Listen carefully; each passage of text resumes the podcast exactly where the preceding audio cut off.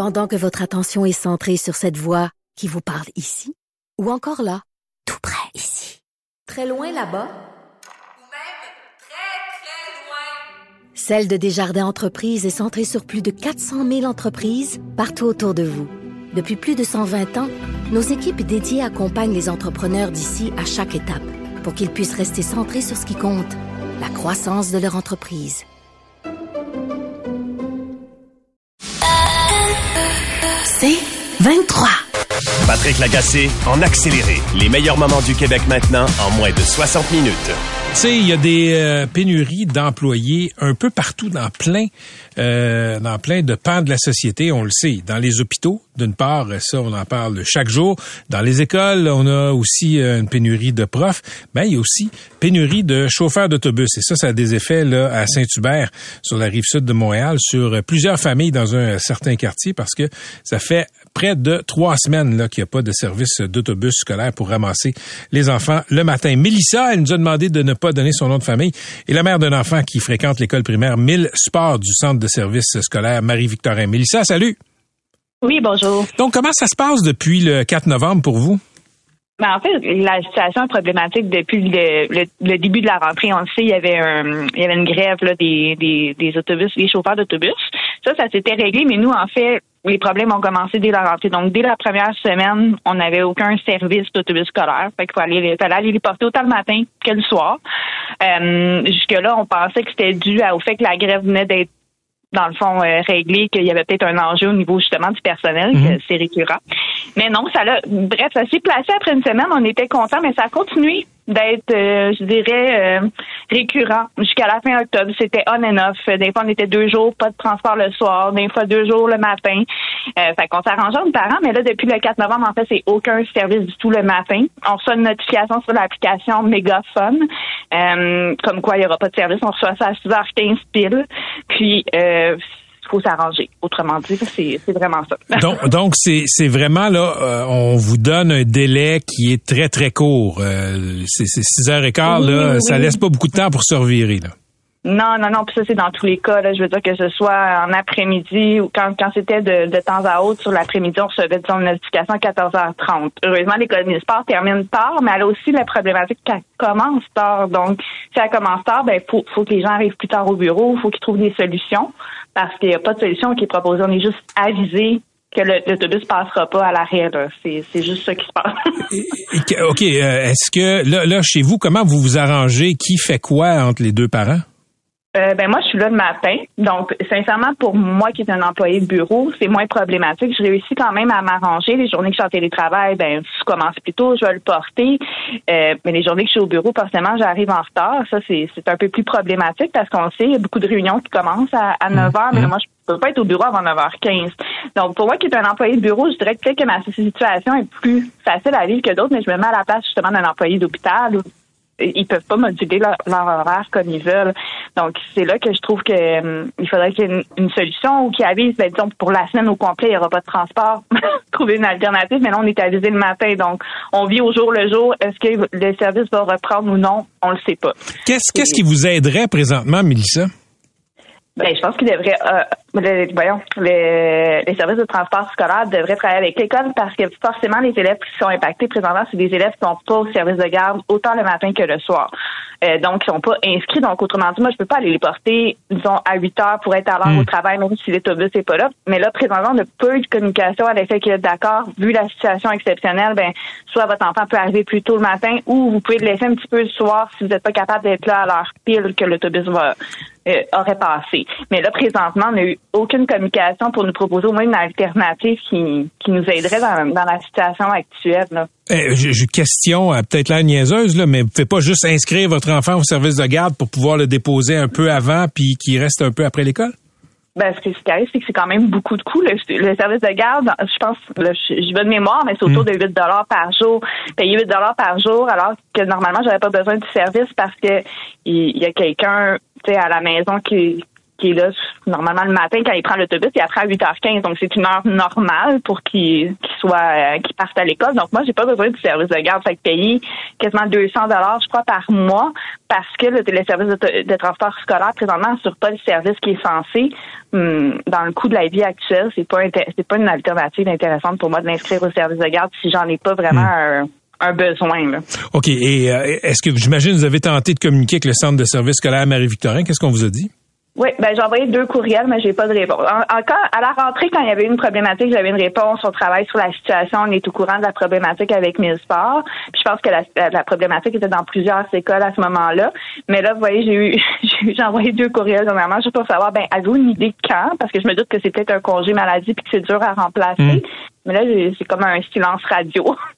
Non, puis, Fait puis je veux dire, on comprend là que euh, il y a une compagnie privée qui fait affaire avec la commission scolaire, mais ce serait quand puis il y a sans doute des bonnes raisons. Là, je veux dire, on manque de personnel partout, mais ce serait peut-être C'est le fun d'avoir une c'est réponse. Exact, parce que tu sais, je veux dire, le, le, le but de- d'envoyer un enfant dans une école autre que son école de quartier, c'est euh, justement comme l'école Millsport, c'est un projet pédagogique super particulier, c'est à vocation sportive, donc c'est super intéressant. L'enfant passe par un processus, il est admis ou il est pas admis, mais forcément ça ne devient pas son école de quartier, donc il peut pas y aller à pied. Euh, donc le, le service doit pouvoir être maintenu.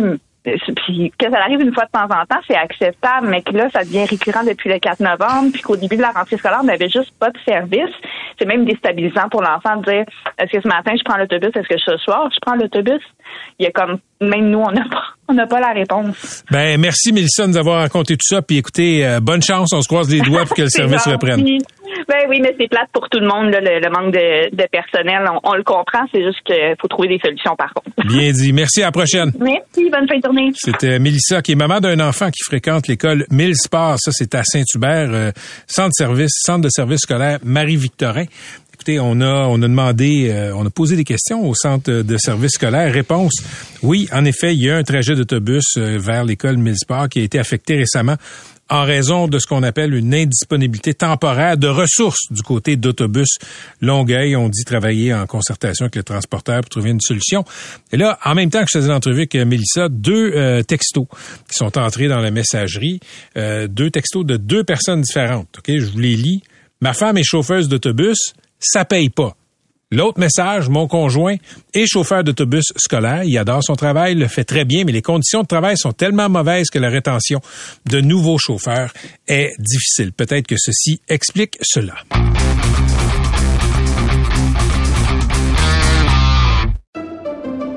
Pendant que votre attention est centrée sur cette voix qui vous parle ici, ou encore là, tout près ici, très loin là-bas, Ou même très, très loin. Celle de Desjardins Entreprises est centrée sur plus de 400 000 entreprises partout autour de vous. Depuis plus de 120 ans, nos équipes dédiées accompagnent les entrepreneurs d'ici à chaque étape pour qu'ils puissent rester centrés sur ce qui compte, la croissance de leur entreprise. J'accueille en studio euh, quelqu'un au euh, destin assez euh, particulier, un gars de cuisine qui a fait ses classes notamment au Toqué et en 2004, il s'est dit ah, je vais aller dans l'Ouest, je vais aller à Vancouver, euh, voir qu'est-ce qu'il y a là-bas pour moi. Ben, il a trouvé une vie là-bas, il a ouvert un restaurant et euh, ce restaurant-là s'appelle le Saint Lawrence et on y sert de la cuisine québécoise. C'est un bistrot québécois. Ben, Jean-Christophe Poirier, non seulement avait un succès critique, mais là, il y a aussi une étoile euh, dans sa toque parce que le guide Michelin vient de lui attribuer une étoile. C'est très, très prestigieux dans le monde de la restauration. Il est en studio. Jean-Christophe, salut. Salut. Merci. Bienvenue, euh, bienvenue euh, chez toi. Euh, écoute, quand- comment comment t'as réagi quand tu as appris que Michelin te donnait une étoile? Euh, dans la soirée, c'est un peu flou. Euh, le lendemain, c'est là que j'ai plus réalisé. Euh, même là encore, j'y crois pas. C'est un peu. Dans ma carrière, j'ai toujours dit que les étoiles Michelin, ce sera, ce sera pas pour moi. Ils viendront pas au Canada. Et puis, euh, il y a quelques mois, ils l'ont annoncé. Ça, ça va être Toronto en premier après Vancouver. Donc, euh, je me suis dit, ah, j'ai peut-être la chance d'y toucher. Quand, quand tu as su qu'il venait à Vancouver, puis on, on va s'attarder sur le processus qui fait que Michelin débarque dans une ville, quand tu as su que le guide Michelin envoyait des critiques à Vancouver, est-ce que tu t'es dit, voilà ma chance, ou même là, tu te disais, ah, je suis pas dans cette catégorie-là? Non, je me suis dit, voilà ma chance. Je me suis tout le temps dit que si le Saint-Laurent était à quelque part en Europe, ça serait une cuisine digne d'une étoile Michelin. J'ai confiance en notre travail, en notre équipe. Donc, on a, quand on le su, on s'est dit, on continue, on pousse, comme euh, on le fait chaque jour, dans le fond. Et puis, euh, si ça la donne, si, si, si aiment ce qu'on fait, ben, voilà, on a une. Vous les invitez à passer à votre restaurant? Comment ça marche? Non, non, c'est, sont, sont quand même assez bons. Hein. C'est, on, il y a personne qui le sait. Ah Il oui. y a absolument personne qui le sait. Euh, et puis la façon dont ils fonctionnent, ils travaillent en équipe. Donc euh, le capitaine, il va en premier. Il dit moi, j'ai peut-être trouvé quelque chose qui est très spécial. Et là, il envoie une deuxième personne. Et la deuxième personne envoie une troisième personne. Et puis à la fin de la semaine, j'imagine, ils s'assoient autour de la table. Puis là, Wow. et là, ils en discutent. OK, Il n'y a pas moyen de les reconnaître euh, s'ils sont européens ou s'ils sont seuls ou non? absolument pas, parce que absolument pas. C'est vraiment, c'est pour ça que c'est que c'est tellement dur d'avoir une étoile Michelin ou deux ou trois, Mmh. euh, parce qu'il y a personne qui les connaît. Mais Jean-Christophe, on- on- j'ai entendu des histoires célèbres là, de chefs Mhm. français euh, euh, qui, qui, qui devenaient quasiment fous à essayer de deviner Ah oui. qui était parmi les clients peut-être un, un- critique du guide Michelin. Est-ce que ça t'obsédait quand tu quand as su que Michelin débarquait en ville? Écoute, c'est la première chose que je me suis dit à moi-même en, en- en réfl- en réflexion. J'ai dit non, je ne deviendrai pas obsédé des étoiles Michelin. Euh, si s'ils trouvent que je fais du bon travail, parfait, je vais l'avoir. Sinon, moi, je le sais personnellement qu'on fait du bon travail et puis on va continuer. Euh, mais l'obsession et puis euh, moi, je veux pas tomber là-dedans. Jean-Christophe, tu fais de la cuisine québécoise. Mhm. C'est un bistrot québécois, fièrement québécois, à Vancouver, Mhm. dans le quartier Railtown. C'est ouvert le Saint Lawrence depuis 2017. Euh, euh, c'est quoi de la cuisine québécoise pour toi? Et voilà la question. Euh, Moi, je suis sur le site, là, présentement, de votre restaurant. c'est beau, en tout cas. Je trouve que ça serait tellement facile de pointer du doigt sur des plats typiques québécois comme la poutine, euh, la tarte au sucre, euh, le pudding chômeur, le ragoût de boulette, euh, la tourtière. Pour moi, je le vois plus, c'est pas une recette, c'est plus une, euh, une philosophie. Donc, par exemple, si on voyage en France, de région en région, la cuisine va changer. Le climat même change. Et puis là, on trouve des plats typiques, euh, des recettes de famille, et puis c'est différent. Donc, j'ai réalisé que si je traitais le Québec comme si il était une région de la France, même s'il ne l'est pas, euh, ben j'aurais une bonne idée de qu'est-ce que c'est. Donc, pour moi la cuisine québécoise, c'est par rapport à l'endroit où ce qu'on est, par rapport au climat, notre culture, notre notre, euh, euh, notre histoire. Euh, donc, je tourne alentour de ça aussi. Bon, les, les Québécois, je crois que nous, euh, nous sommes créatifs, donc on s'amuse à réinventer les classiques français à notre façon. Jean- Jean-Christophe, tu dis que c'est pas un plat, mais euh, dans la dans la critique du guide Michelin, euh, on mentionne très très rapidement euh, des oreilles de Chris. Oui, absolument. Donc, on voit que si, si je lis la, la critique qu'ils m'ont donnée, bon, là, je sais un peu quand ils sont venus, parce que au- en janvier et février, au Saint-Laurent, je fais un peu un, un repas, cabane Cabane à à sucre, euh, plus alentour du sirop d'érable. Je me suis rendu compte que moi, je suis né au Québec, donc mon grand-père avait une cabane à sucre, euh, mon oncle avait une cabane à sucre, mon père maintenant une cabane à sucre, mais dans l'Ouest, il y a tellement de personnes que sont, ils n'ont jamais eu l'expérience. Ah, ok. Dans l'Ouest, eu- dans l'Ouest, c'est pas une tradition. non, c'est pas une tradition. Il n'y a pas de sirop d'érable dans l'Ouest. Il n'y a pas la température pour ça. Il fait chaud d'ailleurs. C'est pour ça que je suis resté. Euh, Donc, en parlant avec mes clients, ils me Ah, moi, j'ai, je l'ai vu à la télévision, j'ai lu des livres ou euh, j'en ai entendu parler, mais jamais j'ai eu l'expérience de, de mettre de, de la tire Ouais, sur la neige. ouais. Donc, euh, de là, j'ai commencé vraiment à faire ces soupers-là en début de l'année, parce que c'est là qu'il est le plus froid. Je sais que le, le sirop d'érable, vient après au Québec, mais pour là-bas, ça fait un peu plus de sens. Et vous mettez des... euh, c'est écrit euh, euh, les, les oreilles de Chris avec sirop d'érable, mais les épices montréalaises aussi. Donc, les épices à, à Les steak, c'est steak. c'est Les ça? Vous mettez ça sur les... euh, Ouais. ce qu'on fait même pas ici au Québec. Ouais, ben, c'est une bonne idée, il faudrait l'essayer. Euh, moi, je fais mes épices à steak au restaurant, ben, j'en vends aussi parce Oui. que bon, il y, en a pas non plus là-bas dans- à Vancouver. Et puis je trouve que ça goûtait bon les oreilles de Chris avec le sirop d'érable, puis le salé épicé des euh, des épices montréalaises, ça faisait un bon contraste. OK, à essayer. Ouais. Le- euh, donc le, le- le bistrot là-bas, Mm-hmm. euh, Saint-Laurent, c'est fièrement québécois. Euh, est-ce que est-ce que c'est devenu peut-être une sorte de pèlerinage obligé pour les Québécois qui sont en, qui sont en visite à Vancouver? Absolument. C'est euh, beaucoup de Québécois qui viennent. Euh, beaucoup de Québécois qui habitent à Vancouver ou même à Seattle, c'est qui, qui est pas trop loin, euh, qui font le, le petit voyage pour venir manger au Saint Lawrence parce qu'ils s'ennuient de la maison puis c'est c'est plus proche. Si, si ton restaurant, le Saint Lawrence, Mhm. euh, euh, était avait pignon sur rue à Montréal, euh, est-ce que tu servirais les mêmes choses ou, ou tu as vraiment un avantage concurrentiel d'être le Québécois dans ce coin-là? Je pense que oui, ça c'est un avantage pour moi d'être là-bas. C'est une niche que bon qui est seulement pour moi. Ouais. D'avoir le Saint Lawrence ici à- au Québec, je pense que les gens ont dit ben non, on connaît, on connaît ça, c'est rien de nouveau, mais là-bas c'est quelque chose de totalement différent. Euh, c'est ici quand on parle de restauration, tu sais, on a, on a une belle scène de restaurants à Montréal. Absolument, au Québec, ouais.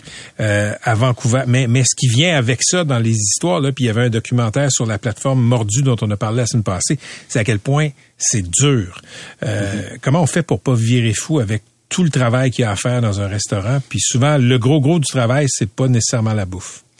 Non, c'est plus euh, au niveau des employés. Euh, je crois qu'avec la maturité, puis ça fait longtemps que je le fais, on devient de plus en plus mature. Puis j'ai une famille aussi, j'ai deux petites filles, je veux passer du temps à la maison, je veux avoir une balance qui est bon entre la vie et le travail. Euh, je suis là comme je vois ça un peu comme une une équipe de sport un peu. Moi, je suis le coach, hein. Puis le coach euh, Martin Saint-Louis, ben il joue pas sur la glace, il est là pour supporter ses joueurs. C'est un peu ça que moi je fais maintenant. Je suis là pour supporter mes cuisiniers, les inspirer, euh, donner une direction, euh, de prendre soin d'eux pour qu'ils aient une belle vie eux autres aussi. Et puis euh, en sachant que si je fais ça, ben ils vont prendre soin de mes clients. En terminant, Jean-Christophe Poirier, tu es en ville euh, dans ton Québec natal pour faire la promotion d'un livre, Oui. Where the River Narrows. Euh, on peut traduire ça par Où le fleuve rétrécit et c'est un clin d'œil au Québec. Absolument. Donc, mon nouveau livre qui est sorti euh, il y a deux semaines, euh, c'est tout nouveau. Euh, un livre sur la cuisine française, sur le Québec, sur ma carrière, le, sur le livre Saint Lawrence, donc divisé en quatre chapitres.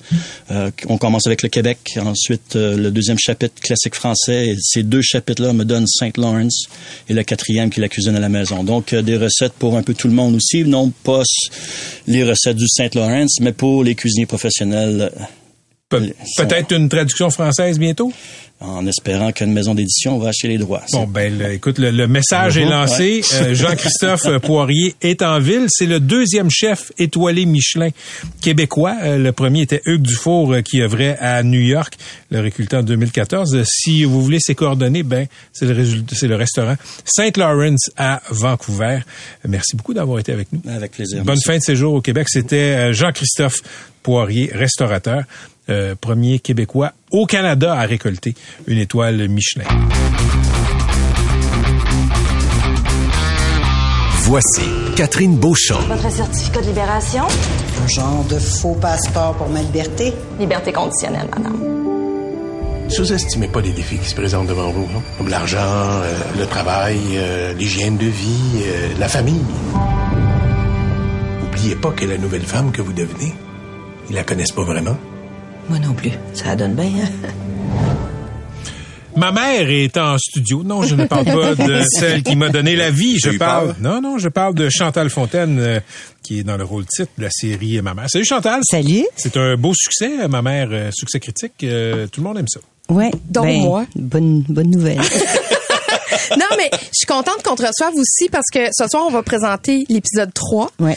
Euh, et puis là, à chaque fois qu'on entame un épisode, on va, on descend d'une couche. Hein. On va voir un petit peu plus le côté un peu plus sombre du personnage de Chantal Bélanger que tu incarnes dans Ma mère et euh, qui est une ex-détenue. Elle s'est fait prendre pour fraude.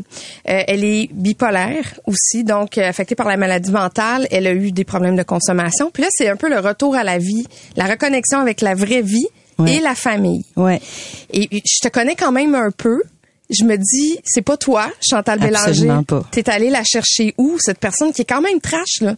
Ouais, ouais, ouais. Ben, dans la compréhension. Je veux dire, moi, n'importe quel personnage que je vais euh, aborder, je vais toujours essayer de le comprendre dans ma tête avant de le descendre dans mon corps. Donc, ça a, ça a été euh, des recherches, ça a été euh, de parler à des gens qui sont euh, touchés de près par la bipolarité et d'avoir des conversations avec eux autres, de comprendre c'est quoi les ressorts, c'est quoi les déclencheurs, comment ça se manifeste.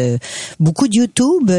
Merci YouTube. Qu'est-ce qu'il y avait sur YouTube Ben, que tu il y a énormément de, de gens qui sont atteints de, de, du trouble bipolaire qui parlent de leur réalité.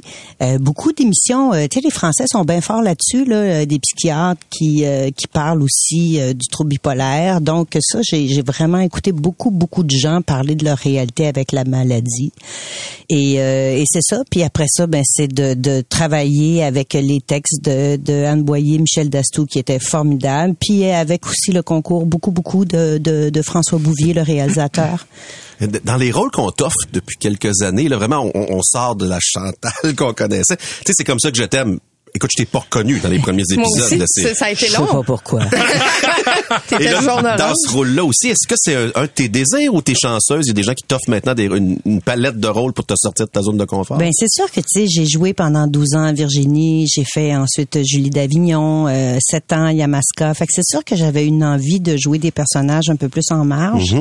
Puis ben la vie a fait que ça s'est présenté avec euh, avec Janine. Je pense que c'est Janine qui est venue changer euh, un peu la Tout ça. donne, oui, pour peut-être euh, de la de tête C'est comme ça que je c'est t'aime. comme Ouais. ça que je t'aime. Tu sais, peut-être que ça a changé dans la tête des réalisateurs de ceux qui pensent à des actrices pour des rôles. euh, Ils sont dit incapables range, entre guillemets, là, tu sais, parce que je pense que tout acteur, actrice, c'est ce qu'il souhaite, tu sûr. sais, de, de, de, de- d'élargir un peu puis d'aller ailleurs. Tu sais, moi, j'ai absolument rien contre jouer la femme contemporaine, droite, femme de tête et tout et tout, mais c'est sûr que, tu sais, à 57 ans, je pense que j'ai le potentiel puis j'ai le talent pour pour jouer quelque chose de costaud, puis c'est le fun que ça me soit offert, mais je suis sûre que n'importe qui qui m'écoute, qui fait ce métier-là, rêve de ça aussi. là. Et, et ça arrive, ça, qu'on tombe sur un rôle, puis bang, la que peut avoir le milieu, les, les, les personnes qui font du casting, les réalisateurs, réalisatrices, change complètement? Ben, je pense que oui. Je pense que oui. Parce que moi, c'était tellement, tu sais, c'était quand, quand même, Virginie, ça a été quatre soirs par semaine pendant 12 ans, tu sais. On a dit, euh, va-t-elle le rejouer après? Probablement pas. Euh, ah, oui, oui, tu sais, moi, je disais, Comme on, si on disait, ben, dans ce Bobino, euh, Ouais. Séraphin, on les a toutes passées, là. fait que, donc, oui, c'est ça. Donc, euh, fait que c'est ça, c'est, je, je pense que oui, quand, des fois, dans, dans, dans l'inconscient des gens, tout à coup, dit, ah, ben, mon Dieu, elle est capable de jouer quelque chose. Tu sais, Janine, les gens m'ont pas reconnu, Non. là, tu sais, c'est à mille Moi lieues non de ce que j'avais proposé. Fait que tout à coup, ben, ça ouvre une porte et, et tant mieux, je suis bien contente que cette porte-là soit ouverte. Ce qui est particulier, c'est que dans C'est comme ça que je t'aime, tu joues avec Marilyn Castonguay, Ouais. qui joue le rôle du guette. Euh, on te voit présentement à la télévision dans Un lien familial. Tu joues avec Rachel Gratton. Et là, Marilyn Castonguay et Rachel Gratton jouent tes deux filles Ben dans oui, ma mère. Je sais. Puis là, ça doit être particulier, c'est pas pantoute les mêmes Rien liens. à voir. Il y a plus de Huguette. Hey, Marilyn aussi, elle va très loin Ouais, dans, ouais, dans ouais. cette proposition-là. Elle, elle est un peu comme le clone de sa mère, là, tu sais, qui, qui a pris les mauvais plis, qui a, qui a eu une enfance, un- une enfance gâchée. Fait qu'elle, elle est très sombre aussi. Puis là, tu vois Rachel qui est très lumineuse dans un lien familial. C'est bizarre d'arriver sur un plateau de même, non?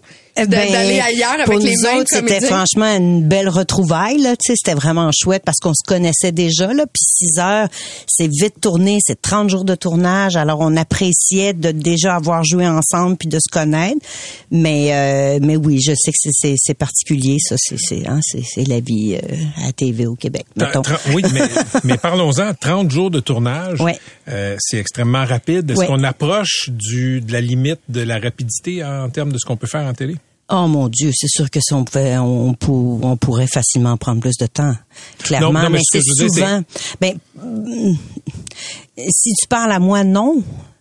Mais tu sais, je, je me souviens, puis ça me passe par la tête de cet exemple-là. De, de tu sais, euh, j'ai joué longtemps avec Nicole Leblanc dans Virginie. Puis Nicole Leblanc, qui était une de nos grandes actrices, mais une époque où il y avait des semaines de répétition pour jouer le temps d'une paix et tout ça. Et elle, elle m'avait dit, Chantal, ça m'a enlevé le goût de jouer.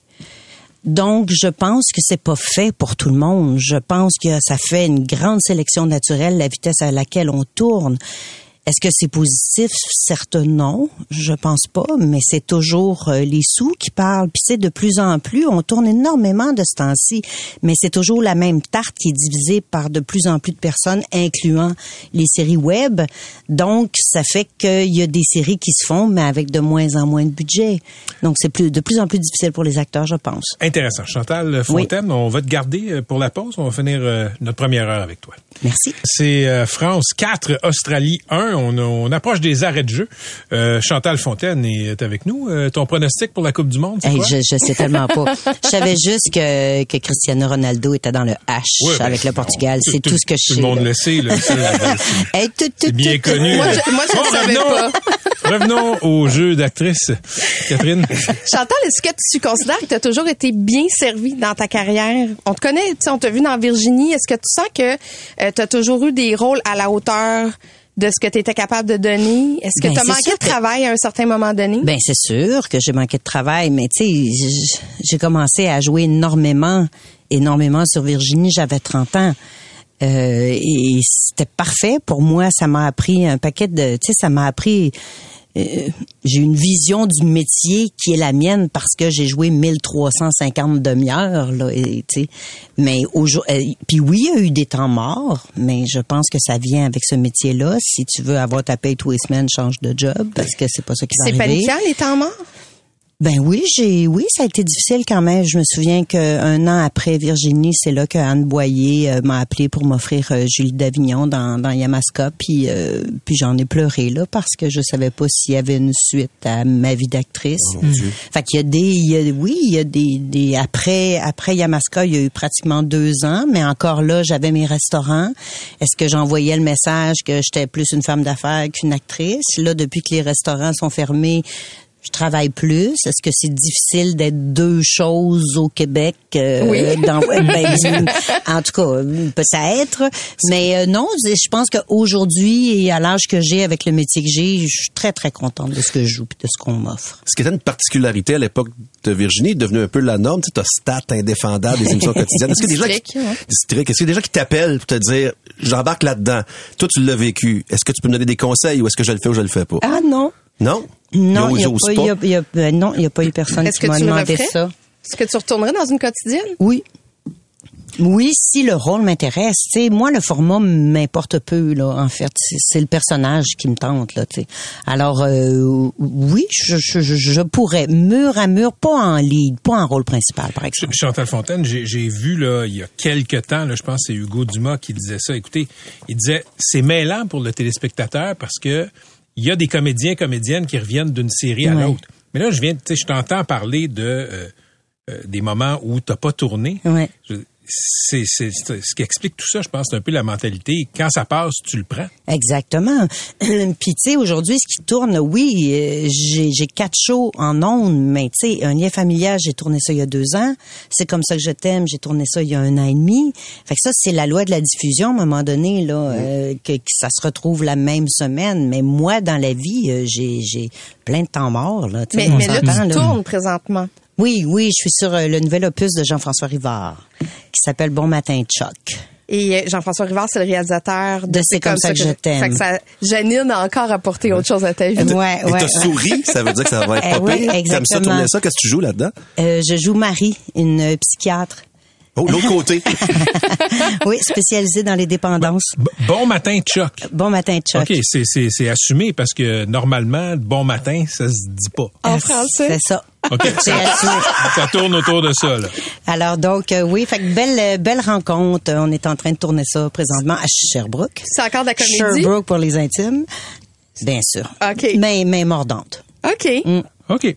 On a hâte de voir ça. Surprends-nous. Ouais. On a hâte de voir ça. Merci Chantal Fontaine. Ben merci. Bonne chance avec la vie de ma mère. Je pense pas qu'il y ait une saison 2, mais... euh, Non. Ce soir, 20h. Sait-on jamais. TVA. Sait-on jamais. Parfait. Merci beaucoup.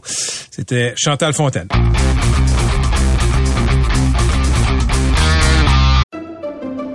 Pendant que votre attention est centrée sur vos urgences du matin, vos réunions d'affaires du midi, votre retour à la maison ou votre emploi du soir, celle de Desjardins Entreprises est centrée sur plus de 400 000 entreprises à toute heure du jour. Grâce à notre connaissance des secteurs d'activité et à notre accompagnement spécialisé, nous aidons les entrepreneurs à relever chaque défi pour qu'ils puissent rester centrés sur ce qui compte, le développement de leur entreprise.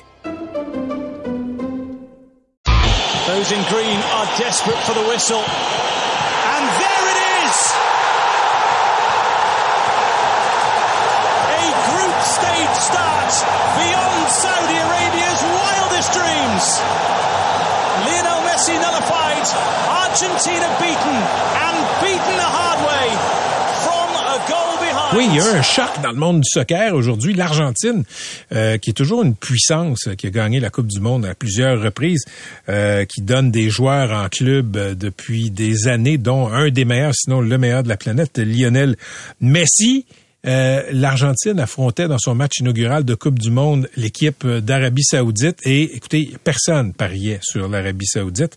Ben, L'Arabie Saoudite a causé la surprise victoire de 2 à 1. Dans la vie, je connais deux Argentins. Je connais Arcadio Marcusi qu'on a pu entendre à cette antenne à la description des matchs du CF Montréal avec notre ami Jérémy Filosa. Et je connais euh, un garçon que j'ai croisé en télé, il est recherché, s'appelle Nicolas Arguindé. Il est sous le choc et il est au bout du fil. Salut Nicolas. Salut Patrick, ça va bien? Raconte-moi ta matinée. Écoute, euh, transparence totale, c'est la première fois de ma vie depuis que j'ai quatre ans, je pense, que je me lève pas pour un match de, de l'Argentine. C'est la première fois que je manquais un match de la sélection argentine euh, dans une Coupe du Monde. Euh, je pense que j'aurais dû me lever. Je sais pas si ça aurait eu euh, de l'effet, mais moi, j'avais prédit euh, 8-0 pour l'Argentine. Même 4 à 0 si ça allait mal. Donc, euh, quand j'ai vu le, le score euh, ce matin, mais ça a été un, un, coup de massue sur la tête, là, évidemment. Là. Donc, tu as choisi, euh, Nicolas, de pas te lever à 5 heures du matin parce que pour Ouais, toi, la, victoire était dans la poche. Un peu, ouais, je vais t'avouer, euh, un peu dans la poche, j'avais besoin de, de dormir, puis euh, c'était pas c'était pas un, un- un grand match en soi. Euh, mais euh, c'est tout, tout le pays, toute l'Argentine euh, est soufflé en ce moment là, parce que parce que je pense que pour le pays entier, euh, le- ce match-là était était dans la poche euh, parce que l'Argentine, ça faisait 36 matchs euh, qu'elle ne perdait pas. Donc, on s'attendait pas à ce qu'un pays comme l'Arabie Saoudite, qui, qui- est loin d'être une puissance au football, euh, mette fin à, à ces, euh, à ces 36 matchs-là. Et c'est aussi une Coupe du Monde qui est très impor- importante, la dernière pour Messi, euh, la première sans Maradona. Euh, donc, sans Maradona vivant. Donc, euh, ouais, ouais, c'est vraiment un choc là, en ce moment en Argentine. Mais tu as reçu plusieurs textos euh, de- d'amis, de, parentés en Argentine. C'est Ouais, ouais. quoi, c'est quoi l'état d'esprit là-dedans? C'est-tu de la colère, le choc? On demande au gouvernement de démissionner? C'est quoi? Ben, c'est un choc. Tu sais, euh, je, je disais tantôt euh, à, à, à ton que le, le tu sais, quand on dit là, à la blague là, ici là, que le Canadien c'est un projet de société là, qu'on s'en plaint un peu, ben l'Argentine c'est ça fois un million. Euh, pour te donner un, un exemple, la, la ministre du Travail la semaine passée, il y a 80% d'inflation en Argentine. Là. OK. 80 en ce 80. Wow. Ouais. Puis Raquel Olmos, donc la ministre de- du Travail, elle a dit en, en premier, le plus important, on va gagner la Coupe du Monde, après, on va s'occuper de l'inflation. Fait que ça, c'est pour démontrer euh, à quel point les, les gens euh, misent là-dessus pour euh, avoir un, un, moment de, de, de bonheur en ce moment, parce que bon, les, les, les choses vont mal sur le plan économique. Euh, donc, euh, c'est très mal parti. Cela dit, en 1990, l'Argentine s'était euh, rendue en finale. Moi, j'étais tout petit, j'étais là-bas encore.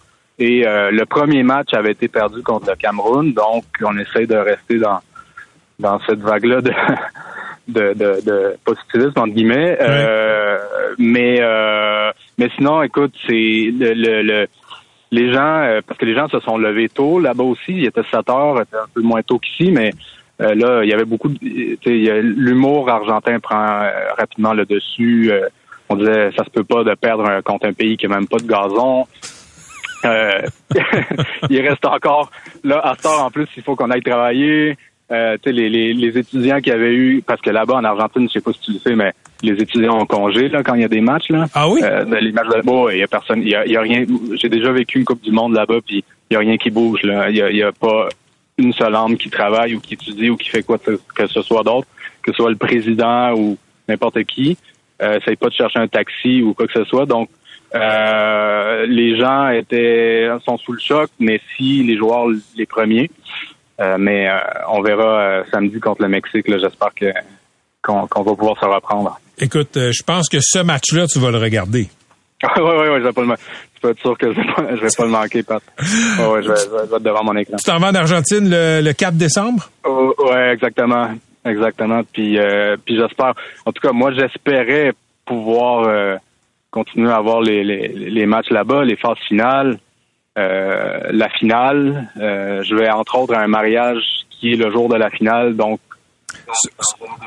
voir le match de la finale euh, et fêter euh, ce mariage-là. Donc, euh, tu, vois, tu vois un peu la, la belle confiance argentine là-dedans. Un, ma- un match, un mariage, un mariage argentin en Argentine avec une Avec équipe, la- une sélection Ouais. argentine en finale, ça, ça pourrait être pas, ça pourrait être pas plate.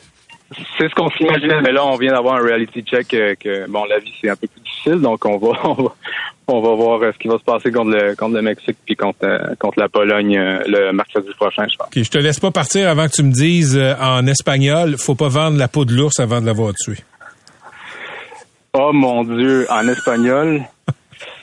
Et le- cette expression-là n'existe pas. Je sais, je sais pas qu'est-ce qu'on qu'est-ce qu'on dirait, mais, mais je peux te dire, vamos Argentina, hay que ganar et, et euh, faut pas lâcher. Parfait. Merci beaucoup, Nick. Euh, Plaisir de te Merci, parler. Bonne chance pour euh, la Yes. suite aux Argentins. C'est gentil. OK. Nicolas Arguindé, qui est euh, un garçon que j'ai souvent croisé en télévision, recherché sa émission dans les médias. Un des deux Argentins que je connaisse avec Arcadio euh, Marcusi. Il y a un petit peu de tristesse dans la voix. Ben, hein? mon Dieu. Mon Dieu.